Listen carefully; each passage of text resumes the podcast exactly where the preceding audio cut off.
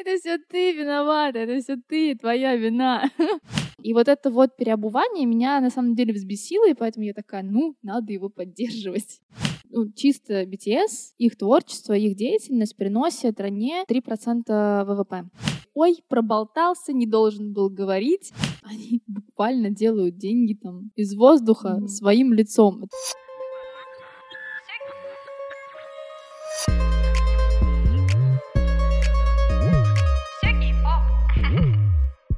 Всем привет, это новый выпуск подкаста «Все кей-поп». Это заключительный выпуск второго сезона, и в этом выпуске я решила поговорить и познакомить вас со своей подругой, которую я принесла, притащила в кей-поп. Это Настя Шаликова. Мы с ней сколько, сколько же лет, господи, года 4-5 дружим, плотненько, наверное. Мы вместе занимались организацией мероприятий в Нижнем Новгороде, особенности КВН, и вместе начали увлекаться кей-попом. Настя является проект-менеджером в digital рекламном агентстве, поэтому мы также поговорим немного о маркетинге и рекламе. Ну, не будем много говорить, поэтому, Настя, привет.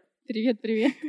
Мне очень понравилась фраза про то, что ты принесла меня в кей-поп. Я прям представила себе, как ты берешь меня на руки и несешь такая, как э, в короле льве, типа, смотри, Симба, это все кей-поп. Ну, в принципе, с нашей разницей в росте можно было это провернуть. Я метр семьдесят, а ты что там, метр с кепкой? Метр пятьдесят. Да, метр пятьдесят, окей. Поэтому метр пятьдесят два я бы попросила. Попросила, но у меня метр пятьдесят. Да, давай сначала поговорим о том, как же ты пришла в кей-поп. Кто же помог тебе, да? Это все ты виновата, это все ты, твоя вина. Если бы это был плохой опыт, я бы сказала, что ты мне жизнь испортила, конечно. Но я так не скажу. Слушай, на самом деле, я уже сейчас не особо помню, как я вошла в кей-поп. Такое ощущение, что это просто как-то появилось в моей жизни, нету какой-то точки отсчета. Единственное, что я помню, это как вот начались наши тобой корейские вечера, когда мы стали смотреть клипы BTS, потом что-то дорамы начали смотреть, фильмы, но одно оставалось всегда неизменным. Перед сном, конец вечера, мы там умываемся, у нас играют клипы BTS, потом уже мы ложимся спать. Но перед этим еще смотрим ТикТок. Да, Желательно да. тоже с BTS. А я помню этот момент, ну, как всем слушатели уже знают, как же я пришла в кей-поп, когда это было. Я была на карантине дома, и в какой-то момент открыла для себя ТикТок, кей-поп, ТикТок, все вот это, и начала присылать тебе ТикТоки. Почему я это сделала до сих пор, до конца не понимаю. Может быть, потому что мы очень тогда много общались, и мне хотелось, чтобы ты разделяла со мной эти интересы. Либо потому что ты говорила про что-то анимешное, я знала, что ты смотришь. В принципе, у тебя нет какого-то негатива к азиатам. Я такая, хм, наверное, эту девчонку нужно привести. Ну да, какая разница. Японцы, корейцы, китайцы на первых порах, они, конечно, все одинаковые.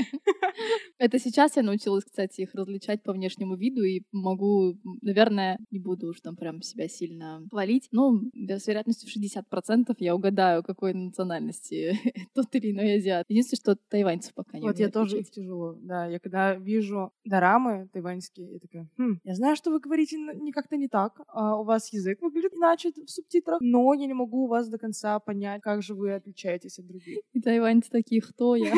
И да, мы начали с тобой. Получается, я приехала, я помню нашу первую тусовочку у тебя дома. Это была ночевка в стиле кей-поп, когда мы пытались приготовить э, корейскую еду. У нас получилось вообще-то. У тебя получилось. Я приехала поесть. Объективно, я всегда приезжала поесть, и уже там все приготовила. В какой-то момент я позвала Ирину к себе, она пришла ко мне и такая заходит, порог такая, чё пожрать? Такая, что ты будешь сегодня готовить? А я привыкла, я привыкла к тому, что я прихожу, а уже все я тебя приучила, нельзя так было делать. но, но я исправилась, если что, для твоих э, слушателей. Можете больше не бояться звать ее к себе в гости, потому что можно просто купить еду. да, либо заставить меня сходить, потому что я пока по дороге, ой, купи это, купи то. Самое главное, что эти вечера они немного были не совсем корейскими, и мы на, на эту тему очень много смеялись, что как будто бы вечер корейский, и пиво, как все по-корейски, все как положено. Я помню, в первый вечер я принимала у тебя экзамен «Назови всех из BTS». О, да. Назвать ты смогла, но различать Это был второй уровень уже. это уже... Назвать имена — это зачет, а различать — это уже экзамен. А где диплом, кстати, мой? Он пока там печатается. А, все понятно. Да, я помню, что ты не различала, точнее, не то, что не различала, а путала Тэхёна и Чингука. Сейчас Сейчас вообще это нереально представить, конечно, да. Учитывая то, что я очень люблю Тэхёна, и у них сейчас с Чунгуком абсолютно разные стили. Ну, хотя тогда, когда ты мне их показывала, ты мне показывала фотки, где они а, все с черными волосами, примерно там а, в костюмах, и я сижу и такая, «А как это вообще, ну, насколько это реально их различить? вот они справа налево. Да-да-да.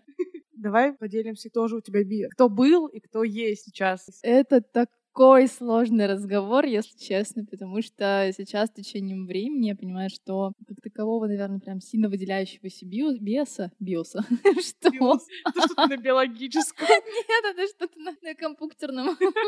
Сложный вопрос, потому что сейчас с течением времени мне уже, наверное, довольно сложно сказать, кто у меня биос. Но началось вообще с того, что я выбрала себе в биосы Джей Хоупа. Причем я помню, как у меня это происходило. Сначала ты мне всех их показала, я такая, ну что ж, спасибо, будем выбирать. И потом у меня началось в ТикТоке очень большое засилие э, корейцев. И я такая, ну, именно BTS, я такая, так, надо выбирать. И тогда еще были популярны вот эти видосики на тему того, что там их зря хейтят, и почему их зря хейтят. Меня очень сильно тронула история Джей Хоупа про то, как в самом начале их карьеры его все очень сильно ненавидели, когда он выходил в прямые эфиры, его выгоняли, что вот сейчас, когда прошло много времени с их дебюта, все его стали очень сильно любить, все его стали называть самым талантливым танцором, он самый богатый а, вообще участник BTS, и все такие, у, Джей Хоп, ты такой крутой. И я вот на это сижу и смотрю, такая, почему вы его не любили раньше? Он же такое солнышко, он всегда всех поддерживает. Вот я смотрела там старые какие-то выпуски, я реально не понимала, во-первых, почему его называют некрасивым, потому что, ну, он же, он же лапушка, прям он всегда был лапушкой. Ну, А, и он всегда был вот таким вот, ну, действительно солнышком. И вот это вот переобувание меня на самом деле взбесило, и поэтому я такая, ну, надо его поддерживать. Вот, как-то так я выбрала, наверное, своего первого биеса. Потом, когда я уже начала больше смотреть, я начала думать о том, что мне очень нравится еще Юнги, но тут сыграла роль то, что я очень люблю таких загадочных парней, которые это особо не общаются, все время там спят такие, типа вечно. «М, Мне это не особо интересно. Но на самом деле они лапушки и котики. И вот Юнги, он прям котик. И, естественно, очень сильно меня зацепил Тэхён. Ну, Тэхён просто красавчик. Но еще мне очень нравится в Тэхёне, что он одновременно и очень красивый, и очень мемный чувак. Я обожаю стикеры с Тэхёном и вообще вот эти все мемы с ним, потому что его мимика — это просто нечто. И я сама, ну, мне, конечно, хотелось бы, чтобы я была как Тэхён, и красивая, и смешная. И вот именно вот это вот, наверное, сочетание эстетического и юмористического меня очень сильно привлекает в Тэхёне. А как ты думаешь, почему, в принципе, тебя это заинтересовало? Вот я пришла с этими фоточками и такая, ха, смотри, что я нашел. И ты такой, вау, мне тоже, оказывается, нравится. Вот почему это тебя зацепило? Может быть, ценности, может быть, это моральные устои, в принципе, может, юмор, музыка, танцы, да, может, все вместе. Ну вот, наверное, все вместе, но основным катализатором, как мне кажется, послужило именно то, что я... Ну, я всегда увлекалась азиатской культурой, и вот там с моего прям подросткового возраста. Я была анимешником до того, как это стало мейнстримом, и я была анимешником в тот период, когда за это можно было отхватить очень больших люлей когда тебя булили за это, при этом умудрялась там все равно как около косплей, там типа, ну, все всегда понимали, что я анимешница по одному моему взгляду, там, когда я делала эти маленькие хвостики, как у Амана Мисы из «Тетради смерти», все понимали, что я анимешница. И, наверное, вот эта вот азиатская культура, она на меня оказала очень большое влияние, поэтому я такая, ну, аниме уже не то чтобы пройденный этап, но как будто бы я уже не настолько сильно от этого фанатею, как бы это уже, я подуспокоилась, это стало частью моей жизни. А тут теперь что-то новое из этой стези, я такая, о, прикольно, надо на это посмотреть. Я, кстати, не помню, вообще сопротивлялась я тому, чтобы ты меня кей-поп вела или нет. Да мне кажется, не то чтобы сопротивлялась. Я думаю, у нас, в принципе, отношения... У нас первый выпуск второго сезона начинается с того, что приходит пара, где они говорят о том, что нужно уважать интересы партнера. Мне кажется, что дружба — это те же самые отношения, просто немного не в том русле. В принципе, это то же самое. И уважать интересы твоей подруги, твоего друга — это так же важно, как как в отношениях, и ты просто сначала принимала, что мне это нравится, а потом просто заинтересовалась. Не было, мне кажется, даже прям отторжения, что «М, не показывай мне больше. Ну, отторжений, да, точно не было. Ну, наверное, да, наверное, ты права, что это именно сложилось так, что я такая, ну, ей вроде нравится, ну, давайте посмотрим. Она хочет со мной поделиться, ну, не буду же я такая фея, убери, что это у вас такое тут. Э, Я посмотрела, и вроде мне зашло, и, наверное, да, наверное, так и, и сложилось. При этом я могу сказать, что все равно не каждый друг должен поддерживать, например, тоже увлечение кей-попа. У меня есть масса друзей, которым я тоже показываю. Они также смотрят со мной и, грубо говоря, терпят, когда я там на тусовках. Мы смотрим Дечита. Все заткнулись. Мы смотрим Юнги. Они смотрят, они даже увлекаются, они мне присылают тиктоки, когда у них один раз там в месяц попадается что-то с азиатами. Они не знают, кто это. Сразу видят азиатов, отправляют. Все. Ну, То есть это тоже нормально, это я для слушателей больше, что если ваши друзья не стали кей-попером, потому что вы стали кей-попером, это тоже нормально. Не надо их гнобить и говорить, что ты мне не друг, потому что ты не разделяешь мои увлечения. У всех разные. Ну вот у меня друзья, э, кстати говоря, я первое время очень стеснялась говорить о том, что у меня там теперь увлекаюсь кей-попом, потому что это был вот как раз-таки тот период. Вот я прям застала. Я была анимешником, когда за это булили, и я пришла в кей-поп, когда за это, ну, уже заканчивали булить, но все равно еще как-то это ну, так себе было. Да, не пришло на миров... ну, на всеобщее Только-только вышло на мировой уровень, да-да-да. Вот. И я стеснялась какое-то время своим друзьям сказать, что я увлекаюсь кей-попом, но меня очень тронула вообще их поддержка. Ну, у меня там одновременно со мной кей-попером стала моя одногруппница, мы вообще с ней параллельно к этому как-то пришли, такие, что-то друг другу показали, такие, о, и ты тоже, ты тоже, там, пожали руки, и у нас тоже мы стали обмениваться тиктоками, там, всякими новостями и так далее. Но вот э, друзья, которые там со мной в Нижнем живут, потому что одногруппница в другом городе сейчас, мы иногда собираемся и там сидим, отдыхаем, и они такие, ну что, Настя, давай, включай своих этих корейцев, мы будем... Они, меня две девчонки, две подружки, они все пытаются сдать экзамен на то, кто есть кто. У них никак не получается. Они все время... Единственное, они научились различать Намджуна. Они такие, о, вот это батя. Вот они его прям запомнили. Почему-то Намджуна первым, наверное, начинает различать. Же Это- батя. У него такой вайб прям. А другой друг у меня, у нас есть э, правило, оно даже у нас в телеге в беседе, ну, в на- в нашем с ним диалоге ну, закреплено вот так наверху, типа, один тупой мем равно один стикер с корейцами.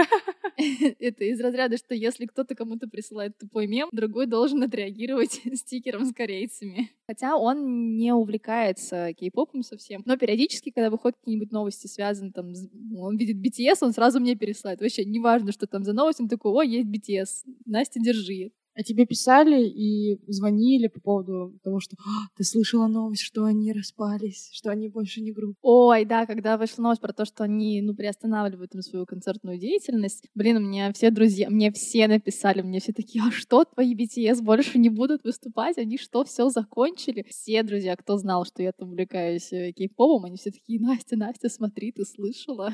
Это, кстати, было приятно, потому что они такие, типа, ну, как, как поддержка, наверное. Да, но они не распались. Нет. Я устала это всем объяснять. Я такая говорю, чуваки, все в порядке, не надо паниковать. Они такие, ой, Настя, ты в порядке, все хорошо? Я говорю, да, я в порядке.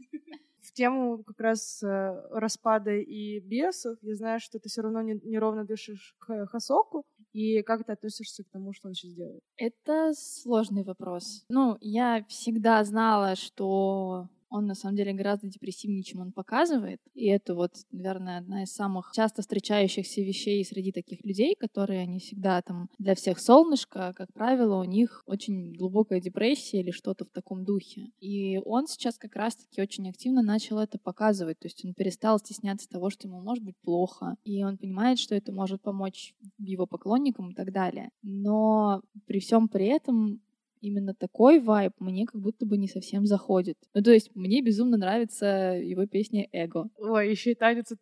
Да, да, да. Но на самом деле у нее очень грустный смысл. Я как-то почитала перевод. По-моему, если я не ошибаюсь, там что-то про то, что меня там хейтят за то, чего я пытаюсь добиться, типа, что я тешу свое эго. И я, я такая, такая веселая песня, а, а внутри ее наполнение, оно вообще не веселое. И сейчас он как бы ушел от того, что делать какую-то ну, заедающую мелодию, и именно показывает себя таким, какой он есть. Я это очень сильно уважаю, это очень круто, но это просто немного не мой вайб, наверное. Ну, у него был фит с э, Крашем. Там вот тоже, знаешь, вайб... Мне показалось, что вайб вот Ego. Там и танец, то, как он двигает ногами и, в принципе, своим телом. Я такая, вау. Я не знаю, как он это делает, но вайб прям вот look like Ego. А вообще, какие группы слушаешь? Вот они слева направо.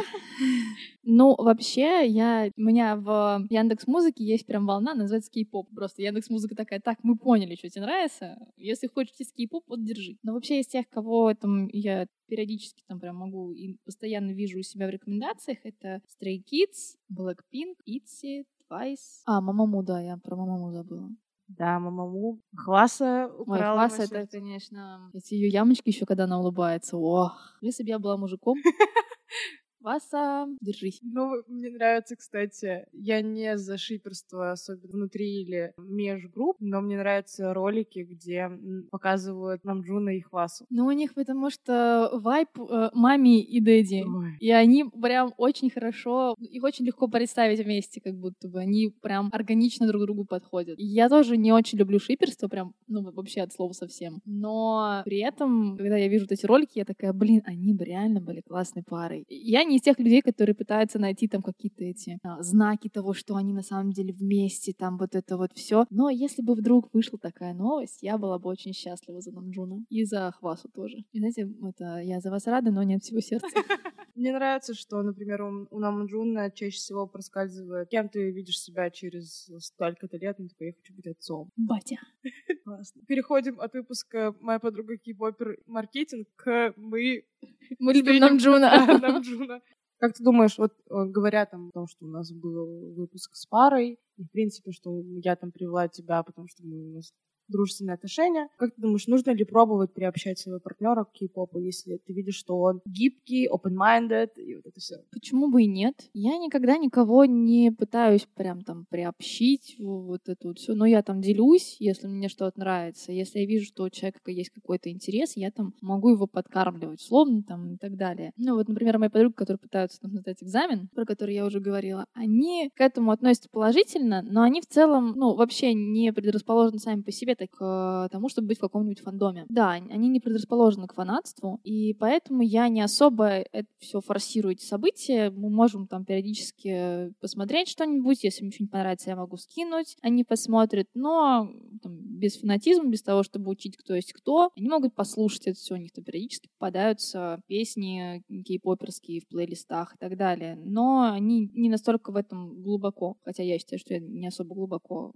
вообще в этом фандоме кей-попа. Вот. Но если ты понимаешь, что твой друг открытый ко, ко всему новому, почему бы и нет? Потому что это просто как минимум еще одна точка соприкосновения, где вы можете найти какие-то, возможно, общие увлечения и почву для того, чтобы ваши отношения развивались дальше. И здесь это я и про дружеские отношения говорю, и про то, что там парней своих приводят, э, там в кей-поп при, приобщают к аниме и так далее. Ну да, я сейчас подумала, что, наверное, если бы не наши эти корейские посиделки, сделки мы бы не были именно так близки. Ну да, это очень ва- важный момент, который, наверное, переломный в наших отношениях, который помог нам очень сильно сблизиться. Да. Ну, кстати, в каком-то выпуске, в шестом выпуске я говорила о том, что когда приходишь в кей-поп, ощущение, что ты один на весь мир, и все остальные не знают, что такое кей-поп. И там, ну, тяжело, в принципе, вначале находить э, людей. И я говорила о том, что вот у меня две подружки, наличие которых меня, в принципе, спасло. Мне не нужно было ходить еще куда-то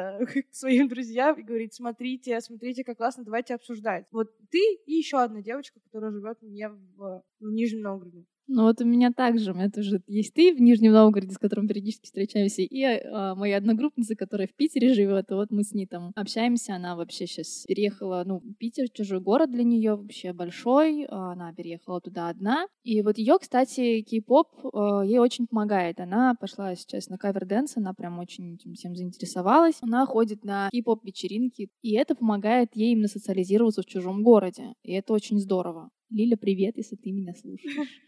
Да, и в принципе, вот я сейчас думала о том, что ну, все равно какие-то расстройства в жизни происходят, и еще что-то. Я всегда знала, что там, мы договорились раз в две недели, в субботу или в пятницу вечером я прихожу, и вот этот вот островок радости, веселья. Возможно, мы будем плакать, возможно, нас выведет на какие-то эмоции, либо клип, либо сериал или фильм. Возможно, мы в разговорах к чему-то придем. Ну, мы просто частенько так приходили, но, в принципе, я знала, что это вот островок, то место, куда я могу прийти, в принципе, выговориться и понять, что там мои чувства важны, и поговорить с умным человеком, который старше меня.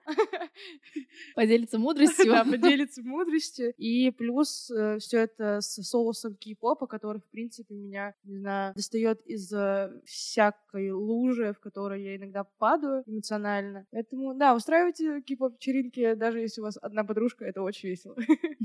А насчет, ты говорила, что у нас любая тусовка скатывается в просмотр клипов, и, скажем, наш сет-лист, который всегда, это он, Black Swan и uh, Save Me. Save Me, да. да, я очень люблю Save Me. Я ее сама дома учила, я умерла.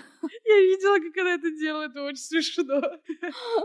А там ну, просто Save Me, хореография очень похожа вообще на какой-то фитнес, там просто вот эти прыжки какие-то безумные. Я говорю, когда пыталась сама это учить дома, я на следующий день не могла встать, потому что у меня ноги отказывались слушаться просто. Все, конечно, очень прикольно, все наши эти истории, э, но я не думаю, что 40 минут слушать то, как мы любим кей-поп, классно. Поэтому давай какой-то информации, какой-то полезности внесем в этот подкаст и поговорим о маркетинге. Маркетинге, как там правильно? Маркетинг, правильно, маркетинг. А, но я слышала, что для русскоговорящих лучше маркетинг. Ну, потому что язык же это вообще гибкая, да, гибкая субстанция, которая подстраивается под то, как удобно говорить людям. И, ну, для русскоговорящих, конечно, удобнее говорить маркетинг, но правильно вообще маркетинг. И в рекламной сфере считается маркетинг ну, неправильным ага. словом, Окей. неправильным ударением. То есть прям с первой секунды можно узнать, шарит ли человек за это? Ну, можно и так сказать, да. Это как Сюга не говорить, вот Сюга... Это я тут, я тут смотрела, готовилась, смотрела видосик, э, видосики на Ютубе и нашла видос от Эдми, они там, uh-huh, uh-huh. где это, почему кей-поп стал популярен, и он там такой, вот, там есть BTS, и он такой, Сюга, я такая, понятненько. Я подкаст слушала, где ведущая говорит, понятно, это был не кей-поп подкаст, и там, короче, девушка, ведущая говорит, ну вот, это семь пацанов, нам Джуна такая, нормально, Чин, до свидания, Чимин, в принципе. Сойдет. Потом... Джей Хоп всегда еще правильно говорит. Вот, кстати. да, Джей Хоп, Сюга, Тэхён вроде нормально, и Джон Гук. Я такая, до свидания. Джон, Джон Гук? Джон Гук. Это Джон Джон Гук. Какой-то американец. Да, да, да. Да, и давай поговорим о маркетинге. Ну, просто у нас часто в подкастах э, поднималась тема, что корейцы, почему они стали популярны? Потому что они очень грамотно начали свою пиар-деятельность. И, в принципе, для них эта музыка, это не просто какая-то сфера в стране, это то, что движет, движет их страну, их бренд, их э, рынок, экономику и все остальное. И поэтому они очень правильно и очень круто все это делают. В принципе, продакшн у них это что-то на невероятном. Поэтому давай поговорим с тобой немного про это, поскольку ты как минимум а, опытный человечек, который работает в данной сфере, а я просто учу, изучаю медиа, пиар где-то около рядом, поэтому тоже, может быть, что-то вкинул, что-то я еще и читала. Поэтому, да, давай, начинайте свою лекцию, пожалуйста. А, да, спасибо за ваше коллега. Ваш интродюс, так сказать. Ну, вообще, ты вот э, говоришь изначально про то, что там, что это в целом очень большая значимая часть, ну, южнокорейской экономики, то, что очень много денег там крутится в этой сфере, и это действительно правда, потому что даже ну, чисто BTS, их творчество, их деятельность приносит э, стране, по-моему, э, 3% ВВП. Чисто BTS приносит вклад в ВВП страны. И именно, возможно, благодаря ним сейчас очень там бешеный ажиотаж туризма и так далее. Но началось-то все это вообще гораздо раньше. Это началось еще с 90-х годов. Есть такое понятие, как халю, это корейская волна. И это возникло не с момента, как появились BTS. Оно появилось гораздо раньше. Вообще все началось с того, что южные корейцы понравились китайцам. Э, была одна дорама, и она, если я правильно помню, называется «Что такое любовь?», стала безумно популярным в Китае южнокорейская культура начала свое распространение с других азиатских стран. Они сначала там очень понравились китайцам, потом понравились японцам, потом уже пошли чуть подальше. И именно с 90-х годов принято считать, что вот эта вот глобализация корейской культуры стала чуть ли не не государственным направлением вообще политики. Потому что президент у них, который в своей инаугурационной речи в 1994 году, который вступал в свои полномочия, он как раз-таки говорил о том, что нам очень нужно глобализовать корейскую культуру. Но тут нужно понимать, что вообще этот феномен, он интересен сам по себе еще потому, что азиатская культура, несмотря на то, что, например, китайцы, их очень много, да, они там много чего производят, но нету такого вот бума в плане того, чтобы все интересовались китайской культурой. И этому есть даже религиозные причины, потому что, как мы все знаем, там а, в Азии очень распространен буддизм, и именно корейцы, единственные, наверное, из всех азиатских тигров смогли модернизировать буддизм и, и конфуцианство. И они смогли это соединить вместе с западными ценностями. То есть в тот момент, когда в Корее происходили огромные перестройки, когда они начинали свой путь как крутая держава, им пришлось пересмотреть установки конфуцианства, которое уже на тот момент считалось пережитком прошлого и насажденной религией, потому что, как мы помним, Корея практически никогда не была независимой. Им пришлось выстраивать как-то делать все по-своему. И они в этом очень сильно преуспели. И сейчас людям всегда очень интересно, когда что-то получается на стыке культур. Как вот говорят, что самые красивые красивые дети рождаются там, в межнациональных браках. Вот примерно то же самое получилось, наверное, здесь, если можно так сказать. Корейцы смогли родить мулата. Да, корейцы родили мулата, всем понравилось, всем зашло. И, соответственно, люди смотрят, для них есть что-то понятное в корейской культуре, потому что немного что почерпнули из Запада, но при этом для них это необычно, интересно и любопытно, потому что это что-то новое, потому что это не то, что они видят каждый день у себя. И, наверное, это одна из основных причин, по которой корейская волна начала распространяться распространяться, но дальше уже начинают работать законы маркетинга и, собственно, как они смогли эту волну оседлать и ее развить, и не дать ей затухнуть, потому что в том же Китае было очень много попыток там, запретить южнокорейские телесериалы и вообще все, что популярно в Южной Корее, но это не получилось задушить. Я, наверное, вкину еще одну из причин, почему это все стало очень популярным. В принципе, когда корейская волна начала выходить, они, помимо того, что по-новому начали трактовать конфуцианство, христианство, приближая его к современному миру, соединили Запад и Восток, и там, в принципе, государство Южной Кореи, политика была настроена на то, чтобы распространить и привлечь внимание к своей культуре. Также они пытались создать комфортные условия для приезжих в Китай, потому что очень много туда уезжало наших, наших корейцев. Они уже мои, уже мои родные корейцы. И как бы они, заботясь о своем населении за пределами своей страны, решили, что давайте-ка внедрим вообще везде. Поэтому, да, это большой такой феномен, который вот как-то каким-то образом выстрелил, и плюс, да, это все пиар, реклама. Но опять же, это все э, замечательно, там, нужно выбрать путь глобализации, но этого же, по идее, мало, потому что, ну, недостаточно просто прийти и сказать, ребята, теперь мы будем у вас популярными. Вот поэтому именно южнокорейские там корпорации, которые продвигали своих айдолов, они делали очень много и делают очень много крутых вещей, которым вообще на самом деле, наверное, стоит поучиться всем маркетологам, и это, я думаю, что во многом приемлемо в любой рекламе. Ну, во-первых, э, что самое первое идет на ум, это то, что они продвигают своих айдолов на абсолютно разных площадках. Ну, это очевидно, да, как бы очевидно для всех и западных людей в том числе, что если ты хочешь, чтобы о тебе заговорили, ну и ты сам постарайся, чтобы ты был из каждого утюга. То есть они распространяют свое творчество там не только на площадках, которые у них там популярны, но они выходят на YouTube, выходят там в TikTok, приходят э, к зарубежным там звездам на какие-то э, мероприятия. Понятно, Понятное дело, что сейчас, например, у тех же BTS, их там просто очень рады видеть, и их сами уже зовут. Но изначально это же всегда работает так, что «Привет, у нас есть такая группа, мы хотим с вами посотрудничать. А давайте вы нас, типа, поможете нам продвинуться, типа, потом, возможно, у вас будут какие-то плюхи». Ну, вот что-то такое. Да, я, знаешь, наверное, тоже в этот же пример, когда BTS в далеком 2014 году приезжали на мост Корея-Россия выступать в Москве, и недавно я узнала, что группа EXO приезжали в Казань на универсиаду. И это Серьезно? в тринадцатом году. Это настолько грустно, поскольку я работала, я выступала на универсиаде вместе со своим ансамблем. Мы там неделю жили в деревне универсиада, а я не знала о существовании. Блин, я упустила все. Потому что сейчас, ну, я не скажу, что они прям охотно сюда приезжают, и приедут ли вообще сейчас, не знаем. Ну и билеты будут, если они приедут, билеты будут стоить вот. бешеные деньги. Они скупятся за секунду. Конечно. Вот, да, я вспомнила, про что ты говоришь, что когда BTS приезжали в Москву, это вот я прям помню этот видос, ну, какая-то вот эта вот сцена, условно, городского праздника, они там на ней выступают с какой-то со своей старой песней, я сижу на это смотрю такая, а люди ведь даже не знали, что это потом станет настолько популярным. И мне Кажется, что люди, у которых есть эти видосы типа в телефоне, они такие, блин, это приобретет. Вот, да, и это как раз-таки про то, что они везде пропихивают своих артистов, надежда на то, что про них их видели, их знали и так далее. Но здесь что еще важно, ну, недостаточно просто там продвинуть своего артиста, нужно еще понимать, что твоя аудитория должна быть вовлечена в то, что делают а, артисты. Ну, то есть, например, когда ну, BTS там или любая другая кей-поп группа пытаются захватить японский рынок, что они делают?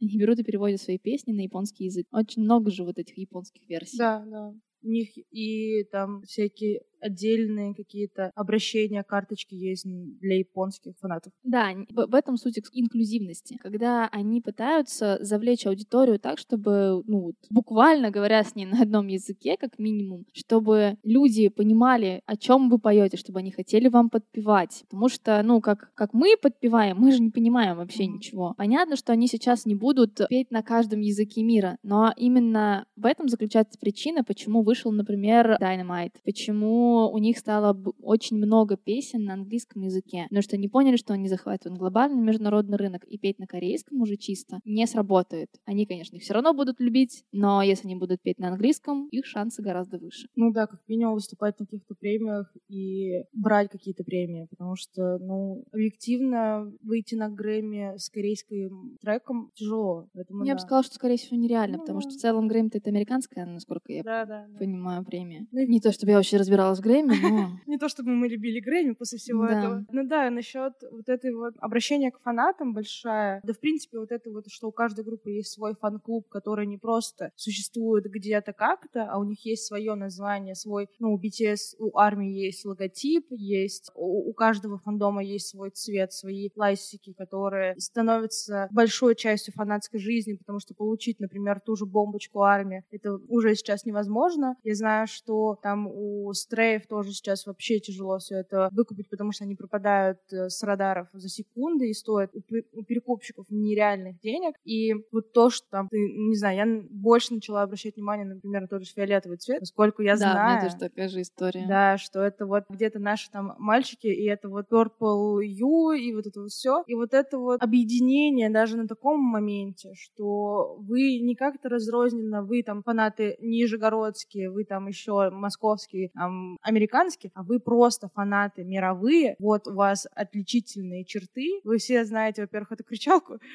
и вы все эти пасхалки купаете. Ну, в этом, да, в этом еще и, кстати, это, наверное, следующий пункт, про который я хотела сказать, у нас так классно, плавно к нему перешло, что, ну, вот эта инклюзивность, она рождает и близость с фанатами, непосредственно и самих артистов. Ну, то есть вообще очень легко представить себе, как, э, условно, какая-нибудь Билли Айлиш знаешь, не хочет там фотографироваться своими фанатами условно, она такая там автографы не раздает и такая все, все уйдите, может там не отвечать на комментарии и так далее. И очень сложно представить это, например, у тех же BTS, которые всегда разговаривают с своими фанатами, которые всегда с ними общаются, которые проводят огромное количество прямых эфиров. И вообще в стиле айдолов быть рядом со своими фанатами и максимально нивелировать вот эту пропасть между артистом и его аудиторией. Они стараются дать понять своей аудитории, что мы здесь, мы с вами, и все, что у нас есть, это только благодаря вам. То есть, например, есть тенденция у западных артистов, они не особо считаются своими фанатами. Ну, то есть, например, очень сложно представить, чтобы какой-нибудь Kanye West, например, сказал, блин, чуваки, спасибо большое, что вы у меня есть. Все это есть только,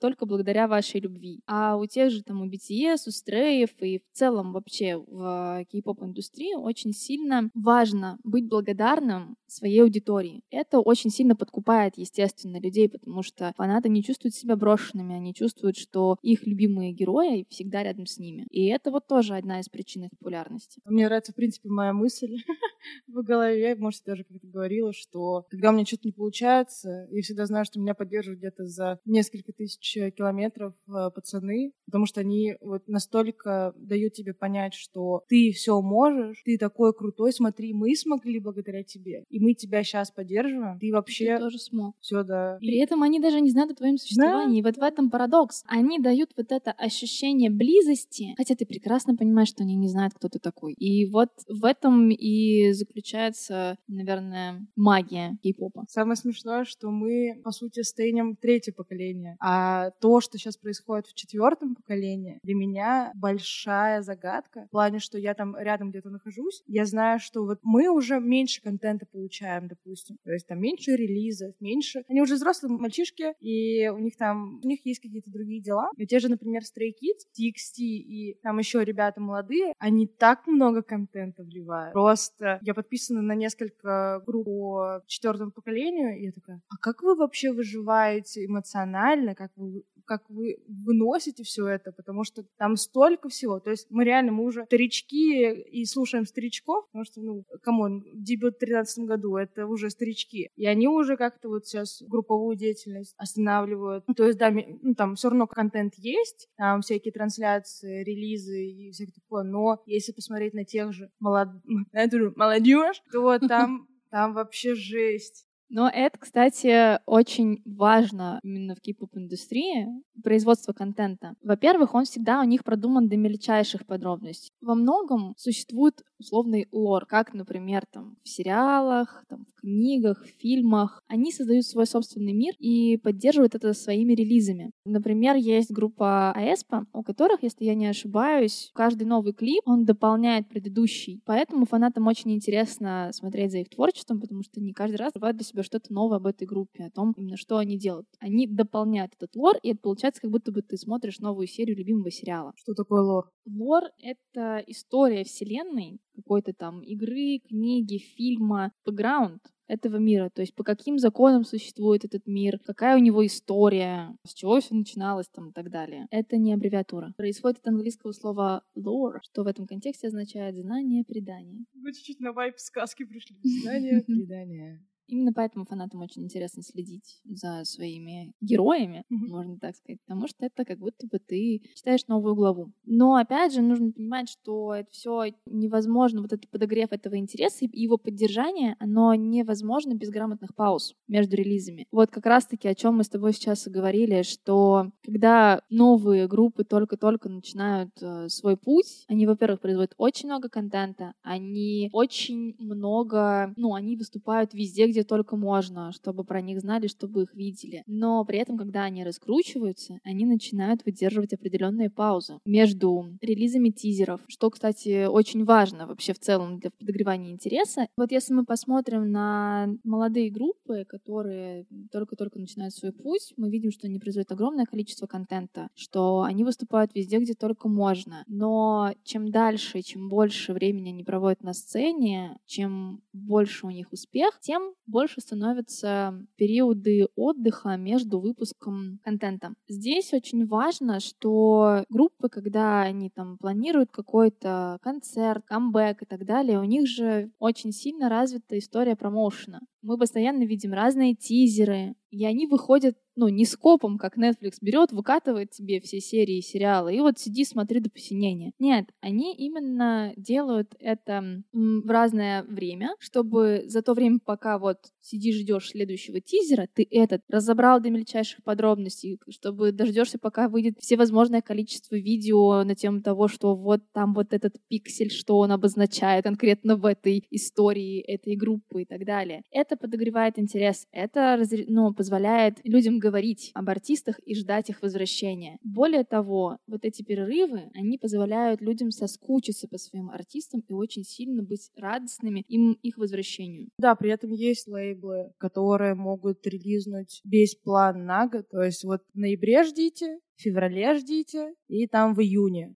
И, в принципе, это вот, мне кажется, еще такой момент, что ты можешь распланировать весь свой год, что такой, я вот в этот момент ору, в этот момент ору, а вот тут меня не трогать. Если попадет сессия, ну, вы сами виноваты, что поставили сессию в этот момент. И я смотрю клипы. Потому что я помню, что первый год свой я готовилась к экзамену по русской литературе или зарубежной литературе. Это является профильным предметом э, в моей сфере. Я филолог. И у нас очень жестко все это принимается. Это был еще третий курс. Я помню, что я очень боялась э, экзамена и очень долго я не спала, но в какое-то время я знаю, что начинается концерт BTS. Я отложила все. Просто сидела. В какой-то момент мне там а, одногруппники пишут, а ты готовишься, ты готовишься? Ты такая, нет, они сами поставили только день. У меня вообще-то концерт, я ничего не Это знаю. их проблемы? Да, это об этом, о том, чтобы фанаты знали, когда они там будут кричать. Но опять же, вот здесь, ну, у, у всех лейблов у них разная стратегия. Кто-то, например, выпускает там через равные промежутки времени, да, контент, чтобы у тебя там было время подождать. Кто-то может выкатить, вот как ты говоришь, там весь контент за три месяца, а потом сиди, жди. Неизвестно, что работает лучше. То есть, когда ты сначала такой, когда ты привыкаешь к тому, что его выпускают, а потом начинаешь по нему голодать, или ты голодаешь с равной периодичностью. Ну, знаешь, как у всех свой режим питания. вот, мне кажется, это как-то так работает. Я еще думала вообще по поводу этого всего промоушена. Мы же очень часто видим там, что в прямых трансляциях айдолы что-нибудь такие, ой, проболтался, не должен был говорить. Вот я когда это все разбирала, я подумала о том, что как будто бы это все, ну, не просто так. Случайности не случайны в этой индустрии. И вот эти вот все, то, что я там случайно оговорился, это специальный, хорошо продуманный и хорошо отыгранный ход для того, чтобы люди начали это обсуждать. Потому что же всегда, если кто-то что-то проговорился, все. Соцсети ложатся просто. Да, да. Все сразу устраивают теории, все начинают ждать, это правда. Но я поняла, каким же может быть крутым актером нам Джун, который очень неловко в каких-нибудь трансляциях начинает там типа вот, вот, и вот у него такое лицо потом, лицо осознания того, что он сделал. Вот у меня прям картинка в голове была трансляция очень старая Чимин и Намджун, где Намджун что-то говорит, говорит, говорит. Чимина уже лицо осознания и рука-лицо. Намджун в этот момент понимает, что он сделал. А они такие, а, а, а вот э, погода хорошая, да? Э, ну, они резко пытаются перейти на другую тему, но мы это уже все слышали. Интернет не забывает ничего, и поэтому... Это правда. Дайте Оскар этой богине. Но, опять же, это чисто мои догадки. Я не хочу сказать, что это прям сто процентов так. Я зуб даю за это. Но мне кажется, что это может так работать. Пусть и неосознанно. Возможно, они действительно делают это неосознанно, но это очень хорошо работает. Возможно, поэтому им никто и не дает трендюлей за это. Ну да, мне кажется, там соглашение, а не разглашение, это очень сковывают, потому что, ну, если ты что-то серьезное проговоришь, то в такой большой индустрии, особенно в момент, когда интернет очень сильно развит, это большие последствия может иметь, а тут как будто и ничего, это правда. Смотри, здесь вот по поводу того, что там они проговариваются и так далее, они же всегда проговариваются как будто бы о том, что нужно знать. Ну, то есть ни разу никто не, не оговорился о своей личной жизни. Ну, то есть не было такого, что кто-нибудь сказал там «мы», с кем-нибудь там, все такие, боже, у него появилась девушка, то все такое. Людям и так хватает каких-то там моментов кого-нибудь с кем-нибудь пошиперить, хлебом не корми. Как будто бы это история о том, что они проговариваются всегда только о том, что важно, конкретно этот момент. У меня есть ощущение теперь, что мы раскрыли тайну корейцев. Мы познали этот мир настолько, что нас теперь... сознание настолько преисполнились. Нас теперь не обмануть.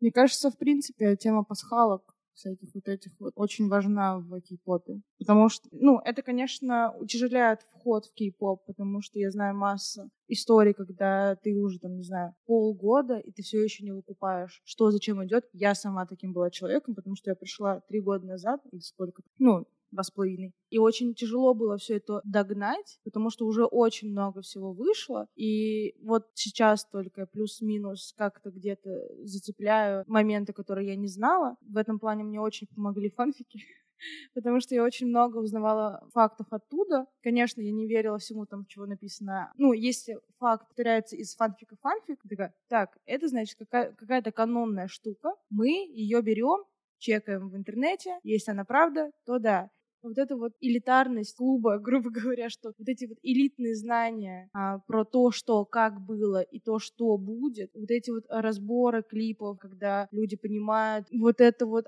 этот номер вообще-то значит вот это вот, вот это вот, и ты такой, вы вообще как? Вас мне, что? У вас жесткий мне, диск? Мне, мне кажется, у них есть какая-то вообще, ну, не у фанатов, а у вот, в лейблах, мне кажется, у них есть какая-то креативная группа, которая такая, так, теперь мы сидим, продумаем пасхалки. Чисто, чисто пасхалки. Ну, потому что, мне кажется, пасхалки. Да, отдел пасхалок. Мне кажется, он прям существует.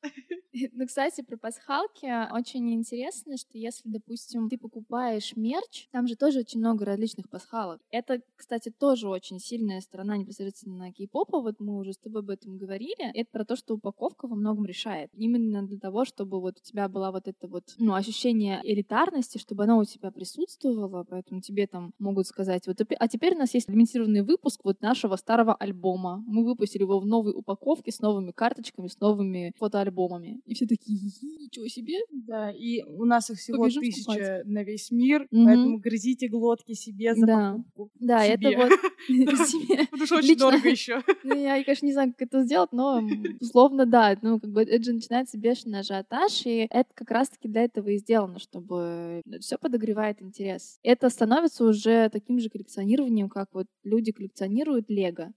И вот, ну, есть некоторые армии, которые такие, а у меня огромная коллекция фотоальбомов, всех альбомов просто, куча карточек. Вообще коллекционирование прикольная штука, никогда этим не увлекалась, но я очень понимаю, потому что иметь какую-то необычную или э, карточку, которая там одна штука в твоем городе, и она у тебя, это же прям, ну, ты поднимаешься как минимум в своих глазах, потому что ты знаешь то, что она у тебя, и ты знаешь, сколько она значит. И сколько она стоит, возможно. Стоит она, конечно, да.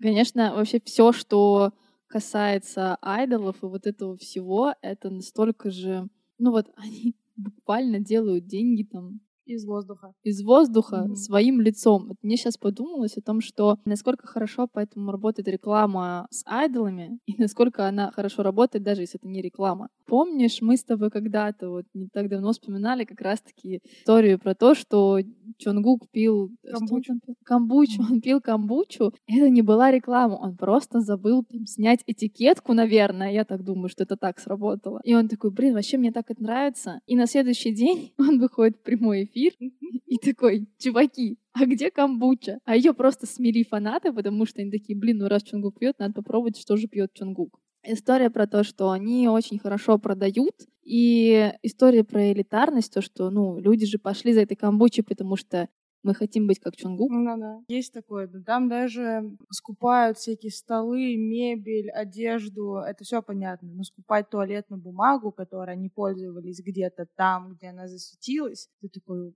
Но это вот, да, при, приобщиться, прикоснуться к миру своего айдола. Это нормальная тема. Она приобретает, конечно, жесткие темы. Не знаю, насколько покупать туалетную бумагу, которой пользуется твой айдол. Это Но нормально? если бы у нас была туалетка, которой пользовался Чонгук, я бы прикупила, наверное. Но опять-таки, это же какой путь нужно проделать? Мне тупо лень и, наверное, не так мотивирован. А если, например, ты в той же стране, то а почему бы и нет? Она там overprice, конечно. То если он этим пользуется, ну, у него столько денег, наверное, это хорошая а, вещь. Ну и да и, в принципе, есть сильное доверие к айдолам. Если он это это рекламирует. Тема репутации, в принципе, в Корее очень важна. Он бы всякую фигню не рекламировал, потому что он думает о своей будущей жизни и репутации. Поэтому ты знаешь, что, что это хорошо, это точно нормально, у меня потом жопу не осыпет, и лицо не покроется от камбучи. То есть, ну, не, не всякую фигню ты, ты пробуешь, но, например, тема с э, скупкой телефонов Samsung или машин, ты такой, да, это те 14-летки, о которых вы говорите. Они все да, да, да,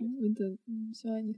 Кстати, ты подняла очень крутую тему по поводу доверия к айдолам и вообще их репутации. И это тоже одна из очень важных маркетинговых стратегий, что вы создаете лицо, которому люди будут доверять. Если так посмотреть, они же по большому счету безупречны. Почему очень их любят девочки? Потому что они красивые, начитанные, галантные всегда. Они комфортные. Очень много сейчас вообще там в интернете именно пишут и говорят о том, что с BTS было бы комфортно. Да и звезды, которые с ними находят рядом, говорят, что с ними комфортно. Да и только звезды. Там масса есть историй. Там, я убирала на концерте, и мне улыбнулись, мне поклонились. То есть они не делят людей по рангу. Вспомнилась история про то, что, по-моему, как-то на какой-то репетиции там принесли всем бургеры, и кому-то из стафа не досталось бургеров, и там то ли Чон, Чунгук, по-моему, то ли он поделился своим бургером, то ли еще что-то такое было. Ну, то есть какая-то такая история, что люди видят, что они тоже люди, что они сохраняют, несмотря на свою звездность, человеческое отношение ко всем окружающим, это вызывает доверие, это создает великолепный социальный образ, к которому хочется тянуться, и ты понимаешь, что, ну вот, если бы я там был бы звездой, возможно, я был бы тоже таким же. И очень приятно с такими людьми находиться и на них равняться. Я сейчас, знаешь, подумала о том, сколько стоит реклама в клипах.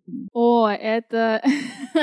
я сейчас сразу вспомнила клип Мамаму, не помню на какую песню, клип, в котором они были в очках, и там все время очки мелькали, короче, в этом клипе. И это же реально одна большая реклама лейбла очков. Я вот даже не представляю, как их потом все скупили, насколько они стали популярными, но мне кажется, реклама — это капец у них как дорого. У них же, а у них же часто возник, ну, по да, появляются да, всякие эти а. нативные, у нас говорят, нативная реклама. Также темы, например, эти, э, те стали амбассадорами Louis Vuitton, но они сейчас часто появляются в Louis Vuitton. Там, не знаю... Фила, они еще Да, Фила, Фила, точно. Пума раньше была. Я очень веселюсь с э, телефонов плане, ну не факт, что у них у всех Samsung, но на всех трансляциях, на всех, где вообще можно их заметить, у них у всех Samsung. И вот этот вот Тихион со своей трансляцией, где вот прям вот так вот показывает тебе. Кстати, Samsung. Вы видели новый? У меня тоже такой. Это очень прикольно. Это дорого, наверное, для рекламодателей, но это окупаемо. Оно окупается. Да. Я думаю, что оно очень сильно окупается, учитывая их аудиторию и платежеспособность. Но вот, кстати говоря, по поводу там того, что ты говоришь, что машины и телефоны скупают девочки, да, 14 14-летним, про которых все говорят.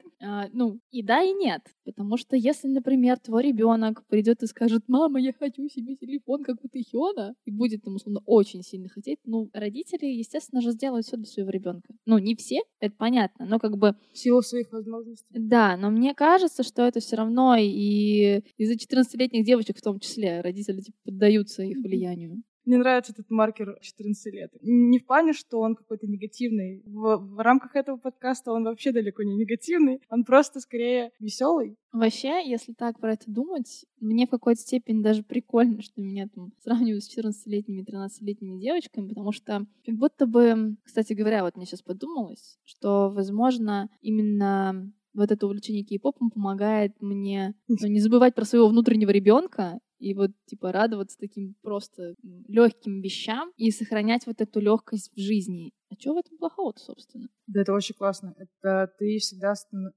ты всегда остаешься молодой душой. То есть, да, может, морщины, все вот это вот. Мне кажется, в принципе, увлечение чем-то, особенно когда это приносит какой-то дружелюбный фидбэк, то есть это приносит тебе какое-то наслаждение, это, в принципе, не может тебя сделать черстым, не сможет сделать тебя каким-то узконаправленным. Ты всегда будешь думать, что, о, смотрите, весь мир-то какой классный и я какой классный в этом мире. Но это да, это про то, чтобы быть открытым к миру, открытым к новому в том числе, потому что дети, они же всегда открыты всему новому. Ты вот говоришь там про морщин, да, ты можешь быть с морщинами, а знаешь, от чего не будет морщин? От корейской косметики. Как будто интеграция. Да, к сожалению, нет, но если э, кто-то вдруг э, косметическая корейская фирма заинтересуется, то всегда обращайтесь к Ирине.